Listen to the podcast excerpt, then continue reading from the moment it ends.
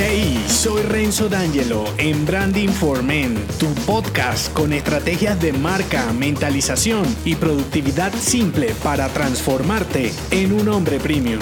Bienvenido. En esta pequeña entrega te develaré el mensaje de una de mis frases insignes para un hombre premium. La frase de este episodio es, en vez de exigir lo que no te has ganado, haz que valga la pena. Una situación común cuando quieres gestionar comercialmente tu marca es cuantificar tu servicio objetivamente y que tu cliente perciba dicho valor y sus beneficios. Parece una tarea fácil, ¿verdad? Y quizá por ello puedes subestimarla improvisando e igualando lo que ves por ahí en colegas y competidores. Y siendo así, luego tendrás dificultades para que tus clientes muestren entusiasmo en comprarte. Si partes de la premisa de que en una transacción premium no hay que convencer a nadie porque tu distintivo es tan claro y coherente que es tu cliente quien toma la iniciativa, entonces, ¿cómo haces para ganártelo desde la primera interacción? ¿Cómo consigues que esté motivado en todo el proceso comercial? En la mayoría de los casos, y debes evitarlo, quieres exigir compras cuando no te has ganado el privilegio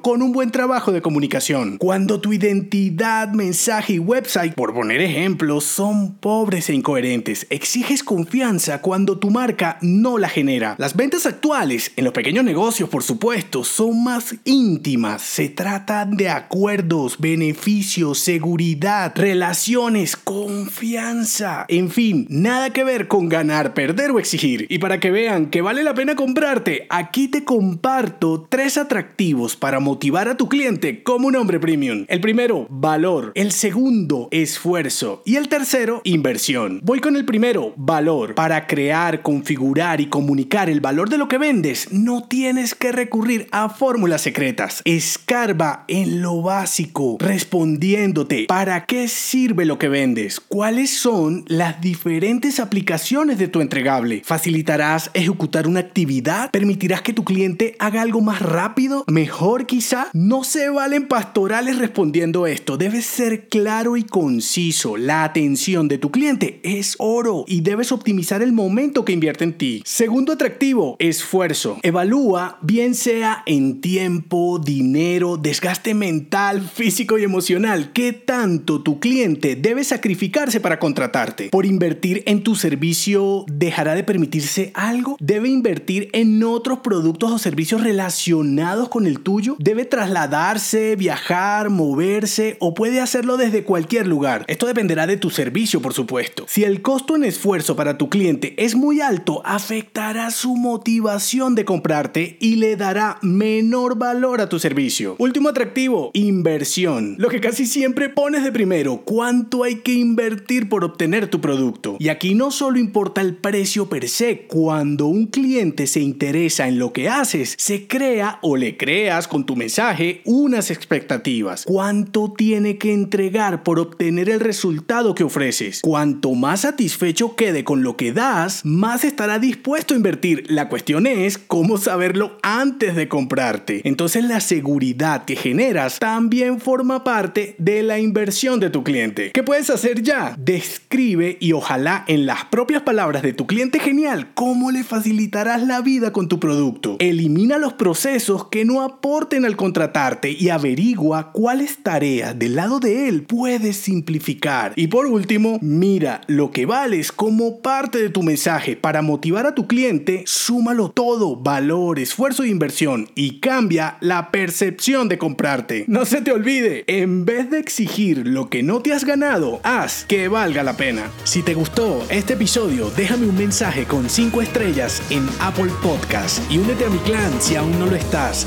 en renzodangelo.me. Hasta la próxima.